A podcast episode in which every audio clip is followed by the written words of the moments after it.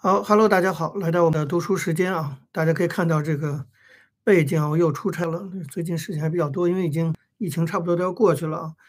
我知道各位呢现在都比较关心的这个张高丽的绯闻啊，所有的我看所有的自媒体都在那儿开始做节目讲讲张高丽，很跟张高丽很熟似的。我觉得我决定还是不跟这个风啊，我们还是来踏踏实实的来读一些书，了解一些历史啊，这本来也是我这个读书时间节目的重点。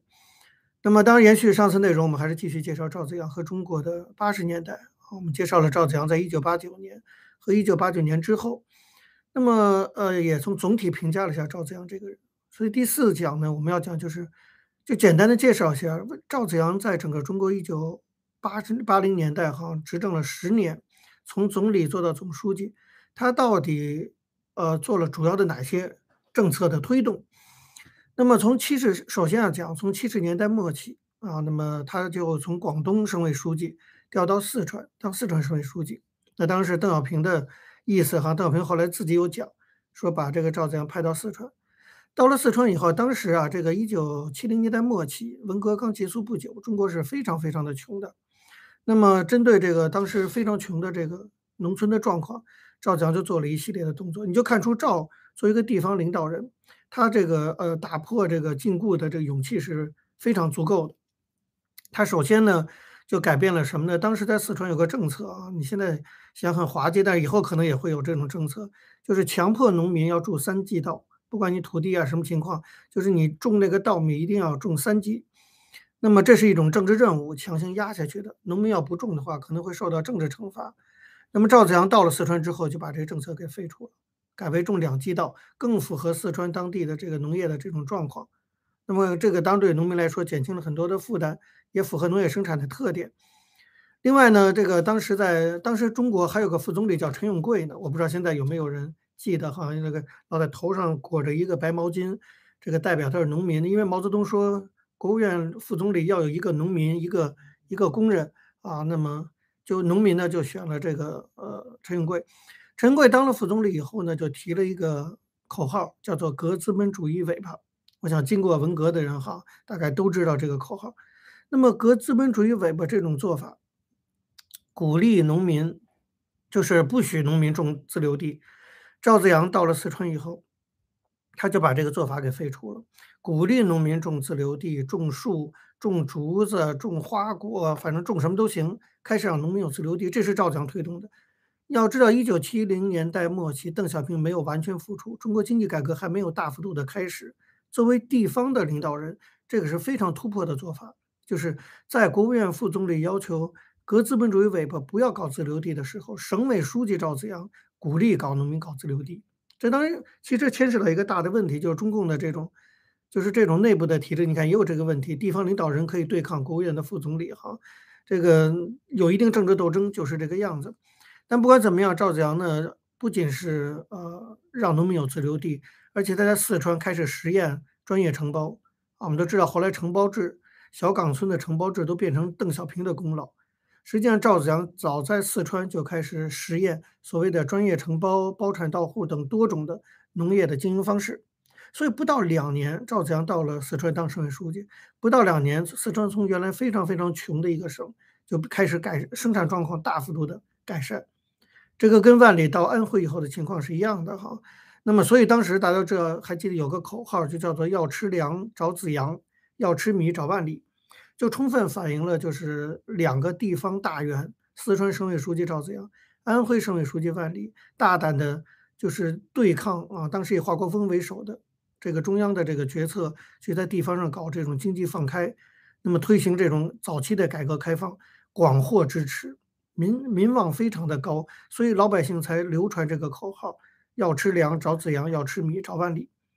那么显然可以看得出来，赵子阳啊，万里这个是属于改革先锋，地方领导人中的改革先锋。我过去就讲过这个问题，就中国的改革开放，我一直有个观点，就是认为基本上都是从省级开始推动的，就省级是非常重要的一级领导机构。如果一个碰到一个比较开明的省委书记，比如说汪洋在。这个安徽或者说在这个呃广东的时候，他就就比较开明，所以基本上中国比较能够松动的其实是省这一级，既不是最基层他不敢动，也不是最高层太保守，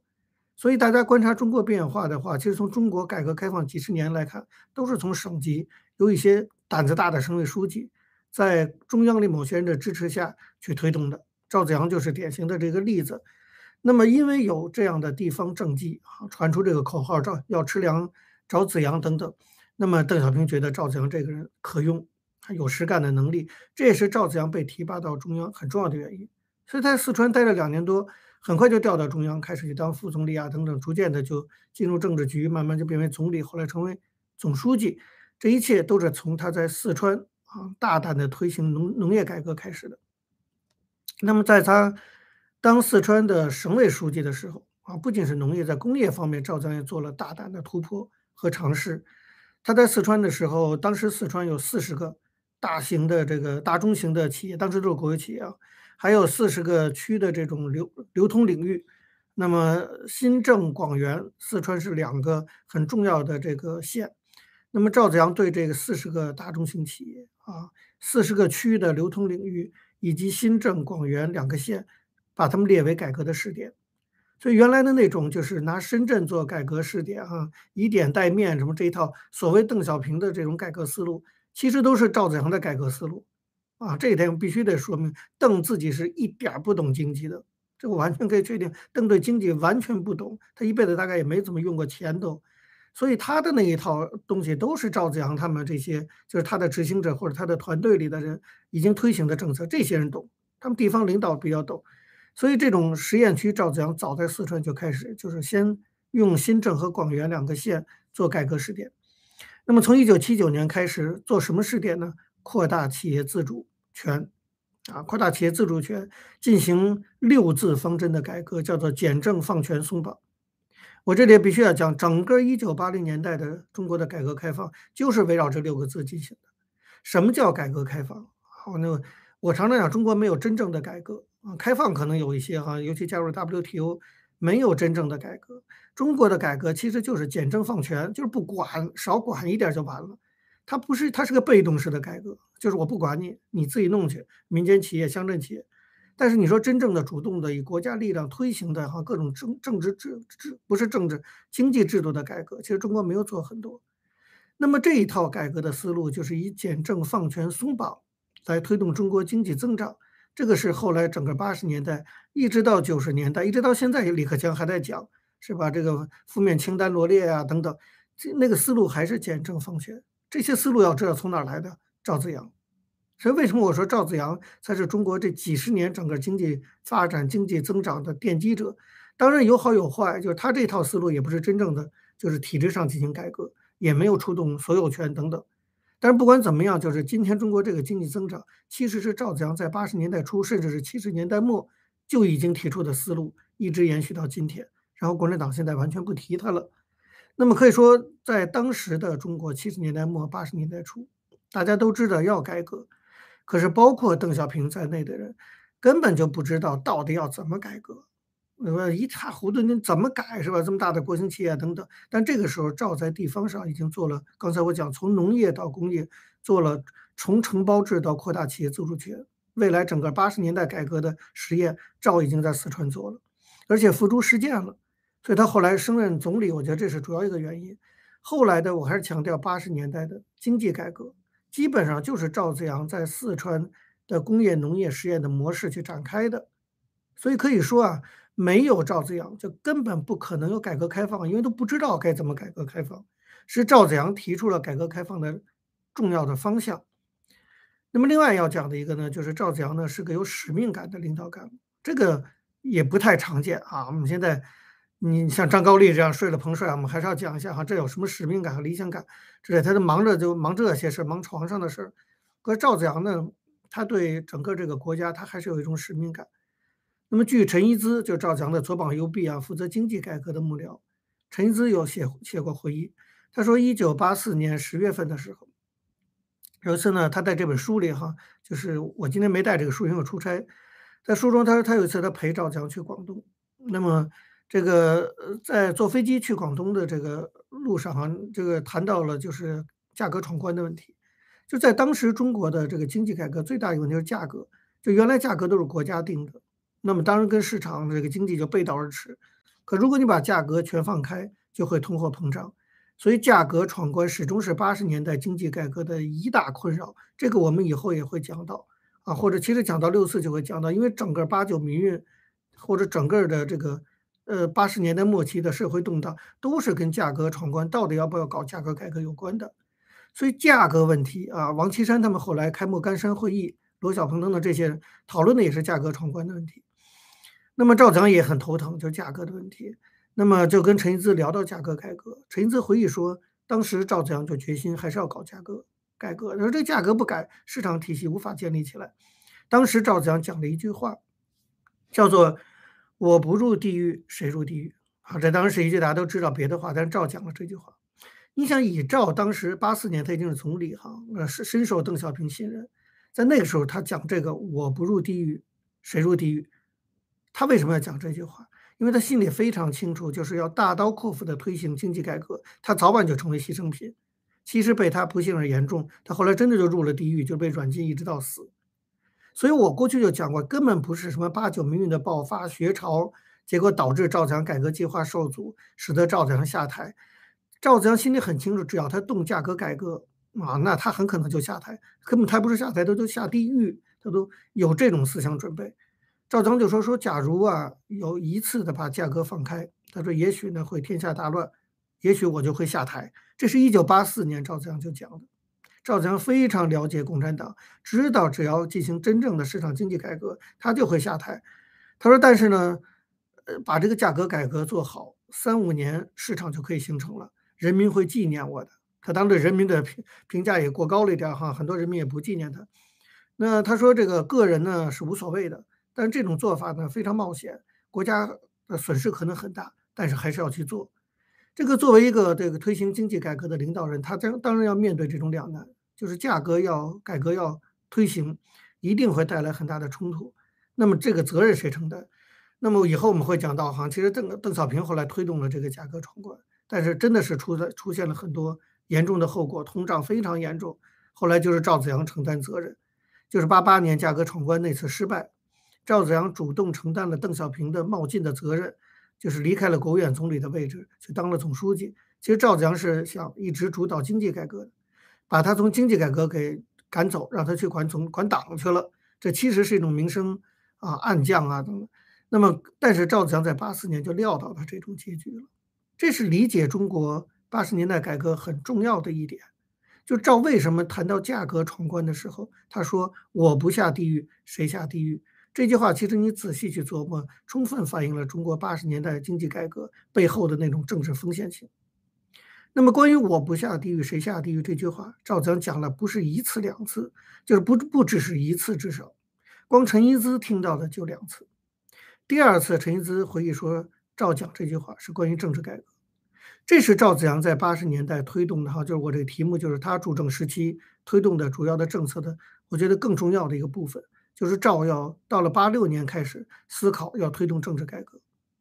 认真的想进行政治改革，而且是朝着民主化、法治化方向去进行政治改革的。赵子阳可以说是党内第一人，不说是唯一一个人吧，至少是作为总书记的第一人。陈英姿在他的文章中就回忆，他说，一九八六年九月，那么他就是赵子阳把陈英姿叫到他的办公室，说这个政治改革恐怕就要提上日程了。他说：“不搞政治改革呢，经济改革很难深入。”赵子阳非常了解这个道理，我就是要细讲，那得分成好几周来讲了，我就不细讲。这个中国不搞政治改革是不可能有经济改革的。你看，中国是个一党专政的国家，搞市场经济也是一党专政基础上的市场经济，不解决好政治问题、经济问题，即使有的时候发展顺利，随时就可以拉回来。你现在是这么情况，大家就看得到。那赵子阳从总理当到总书记，他深深的了解这一点。所以他认为没有政治改革，改经济改革没法干了就，所以他把陈一之找就说我们要准备政治改革，而且赵子阳说说政治改革比经济改革更艰难，我们当然都可以理解他这句话的意思啊。呃，赵子阳说这个政治改革比经济改革更艰难，我不入地狱谁入地狱？他又讲了一遍，你看从八四年十月他跟陈一之讲经济改革要搞价格闯关，说我不入地狱谁入地狱？到一九八六年九月，他找陈英姿要搞政治改革，又说我不入地狱谁入地狱？赵子阳是个挺悲观的人，身为总理、总书记，赵子阳为什么成天想着下地狱啊？他下地狱当然不是说他自己做了错事下地狱，他意思是我会被整，我会被弄下台。我觉得理解这一点也是理解中国八十年代改革，以至于到今天中国发展非常重要的一个关键，是吧？为什么权高位重也得到邓小平的信任，但是有天天心中有着一种我不下地狱的这种这种念头，就知道中国的改革其实从来都是非常非常艰难的啊。那么可也可见赵子阳内心对政治改革会触犯老人的利益，他心里是很清楚的，他知道他搞政治改革他就要下台。这还是我强调的，早在他只要搞政治改革，老人就想把他搞下去。从邓小平到薄一波这批，早就想把他搞下去，根本跟八九年没什么，这这有有一点这个借口的关系，但是更早的动因是早就想把邓小平搞下去，把赵子阳搞下去。原因就是赵子阳要搞真正的市场经济和民主政治。简单讲就是这样。就赵在八十年代的主政这十年，他主要推动的其实就是两个事。市场经济、民主政治，那做这两个事儿最得罪中共利益集团，从经济上、政治上双方得罪，所以赵的下台是迟早要发生的事情。赵心里非常清楚，八四年他就清楚，所以才讲了“我不入地狱，谁入地狱”这句话是理解赵子阳和中国八十年代改革非常非常重要的一句话。那么，同时呢，对于政治改革问题啊，赵子阳的想法跟邓小平开始产生分歧，就八六年开始，为什么？八七年胡耀邦下台，八八年就是然后扶了赵子阳当总书记，八八年就开始邓小平就准备想把赵子阳拉下来了，就是因为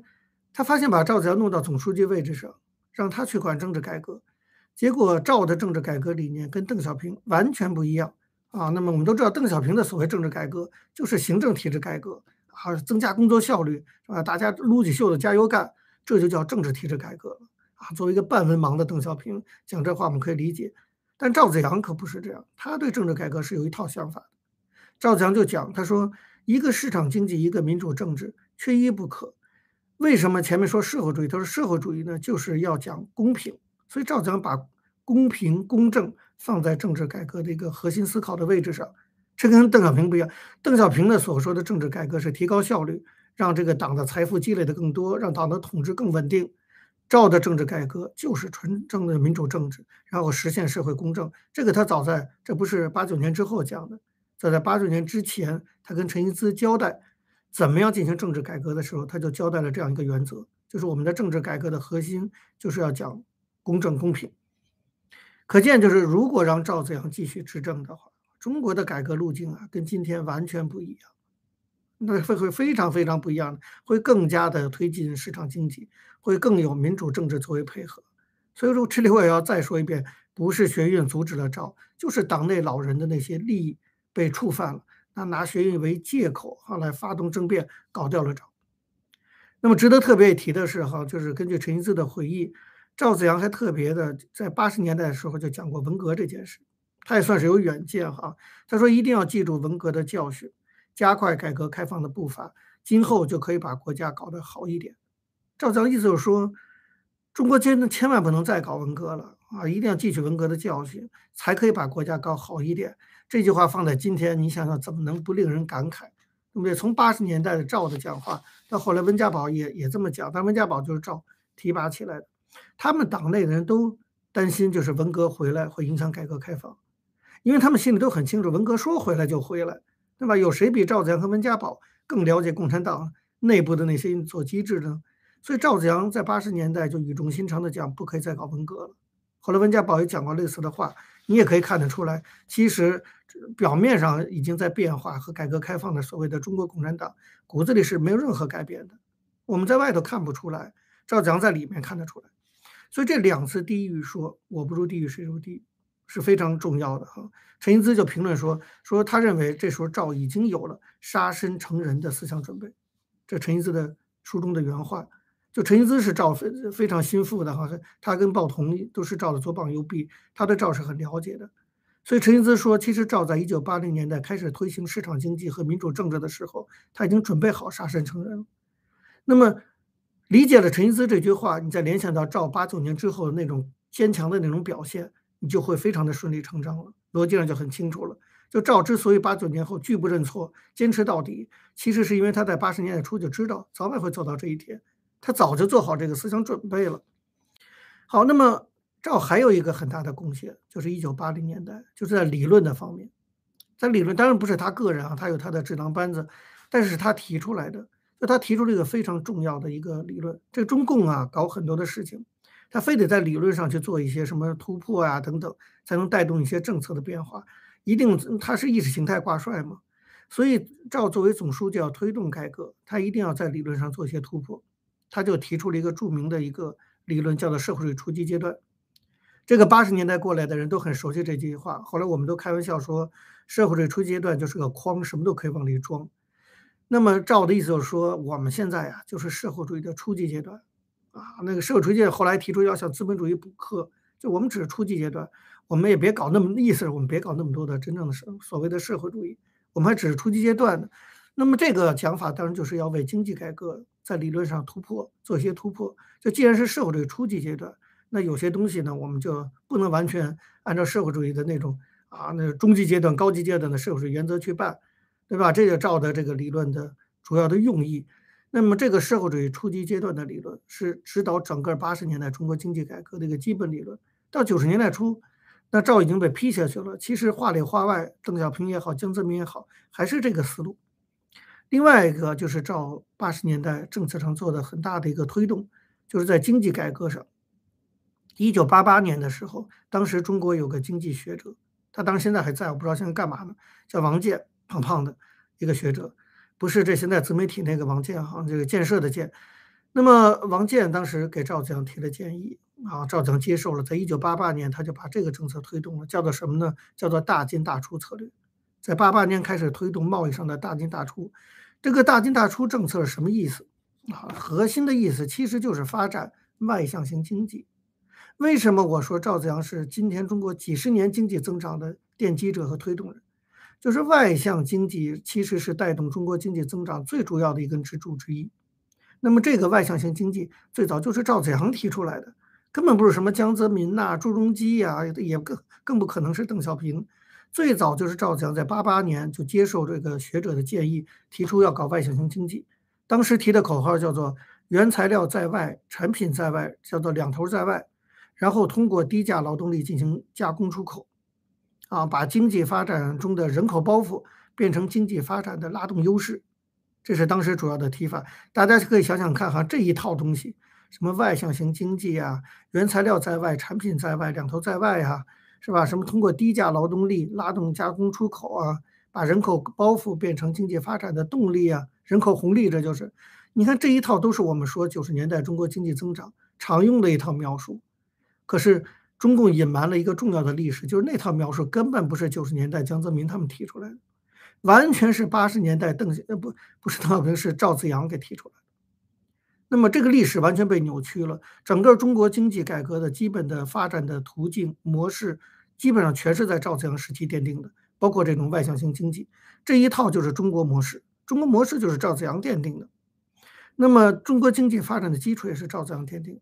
是吧？中国今天觉得啊变得很有钱了等等，完全没有想到就当初赵子阳在八十年代打下的这个基础。所以后来陈一兹说了一句话，说赵子阳是中国改革开放的奠基者。那这个评论，我认为当时非常非常正确的。可是我们今天在整个历史上完全抹掉了赵子阳这个人。中国能有今天，完全是赵子阳奠定的这个基础。那么最后我要讲，就是说，在整个八十年代赵子阳执政的过程中，你可以看到赵子阳有一个非常大的一个特点，几乎可以代表着整个中国共产党高级领导干部的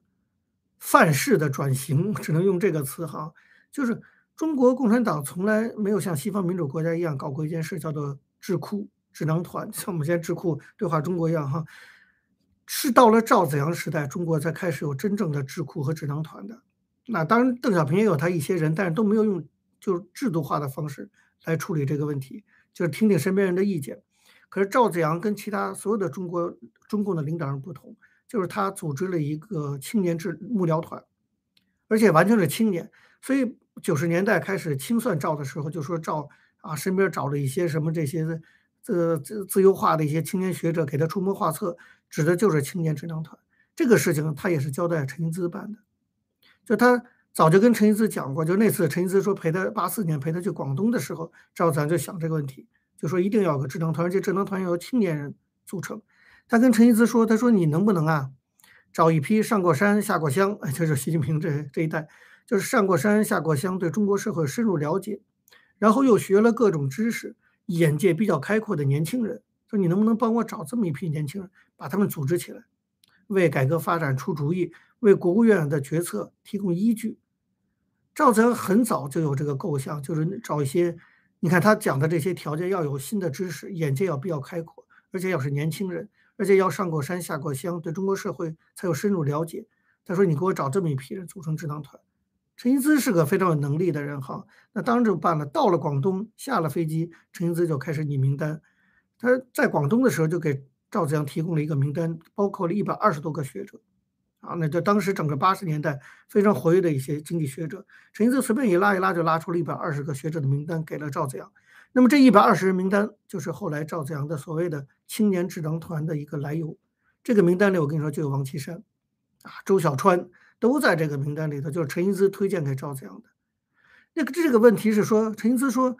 陈一之后来在他的回忆文章中总结啊，他就说一个不能把能干的人团结在自己周围的政府，必然。是一个不稳定的政府。陈子说：“高压呢，也许可以暂解燃眉之急，但是绝非长久之计。”他说：“一个真正好的领导人，就是要善于把一些年轻的或者能干的人团结在自己的周围。这个在过去都没有。你像邓小平身边没什么年轻人，都是李先念、陈云这帮老人，要不然邓丽群呐等等、胡乔木。只有到了胡耀邦周围，其实也没有太多年轻人，他也是中共老一套。只有到了赵子阳的时候，开始搞了一个青年智囊团。”那么陈一之讲就是给赵子阳的评价，就是说这样的一个政府，就是有一批智囊团可以从学界汲取这个政策建议，说这才是一个稳定政府的基础。这话放到今天就尤其合适，对吧？你想想看，哦，有一个朋友懂内行，谢谢。你可以想想看，今天的习近平身边都有什么人？前两天我还跟就是在华盛顿跟一些聊天，就说你现在习近平身边都是一些不讲城市话的人，都是一些阿阿谀奉承之士。你就很难找到一些真正的哈，就是这种年轻接地气，是吧？了解政策的人，可能这些人也不愿意再进去了。可是赵子阳的一个非常大的特点，我还是强调，他在八十年代主政时间时期做了一件事，就是成立了青年智囊团。他的很多的经济政策，包括后来的政治体制改革政策，后来由严家琪负责，都是这些青年智囊团组来推动的。我还认识这个智囊团里的一些人，你比如说张炳九，原来是北京大学的党委办公室主任。我在北京大学念书的时候，他就是党委办公室主任，还找我谈过话，说不让我搞民主沙龙啊等等。他就是这个智囊团成员啊。那比如说陈波，北大哲学系的教师，现在年纪也大了哈，当时也算中青年，也加入过这个智囊团，为政治改革出谋划策。后来当过中纪委书记的一个，哎呀，你看我现在出老政，现在忘了叫什么，这呃李书磊啊，还当过中，后来在九十年代当过，还是前些年还是中纪委副书记呢。那那个时候也是这个青年智囊团都在里头。你想，后来是一百多人的一个名单，就是这是赵跟西方的领导人相当接轨的一个部分。在中国共产党的高级领导人里，很少有人像赵这样，可以在这个方面其实已经开始跟西方国家领导人接轨了，就是有这种智库在背后提供这种政策建议，而不是只听什么所谓中党内的一些人呐，什么自己的亲信这些话。这是赵子阳哈，就是你回顾他整个在八十年代，他从七十年代末八十年代初就在四川把整个八十年代改革的